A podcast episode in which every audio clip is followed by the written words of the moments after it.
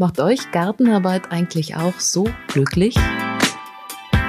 Buddeln, pflanzen, schneiden, Gemüse anbauen und vor allem ernten oder einfach nur da sitzen und den Anblick der Blumen genießen.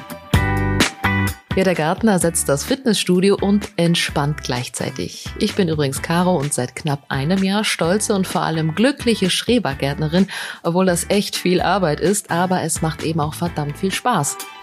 Und so oder ähnlich geht es so vielen Gartenfans. Ja, und genau bei denen darf ich mal übern Zaun gucken, denn in Übern Zaun der Gartenmenschen-Podcast treffe ich viele unterschiedliche Gärtner, egal ob Kleingärtner, Selbstversorger oder Gemeinschaftsgärtner.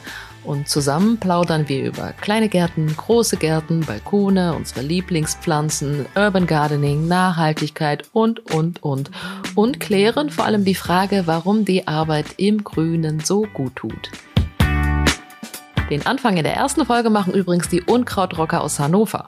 Die vier Freunde haben nicht nur einen ungenutzten Innenhof in eine grüne Oase verwandelt, sie wollen vor allem die Welt ein kleines bisschen besser machen.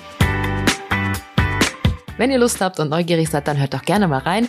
Ganz bald geht es nämlich los. Ich freue mich auf euch.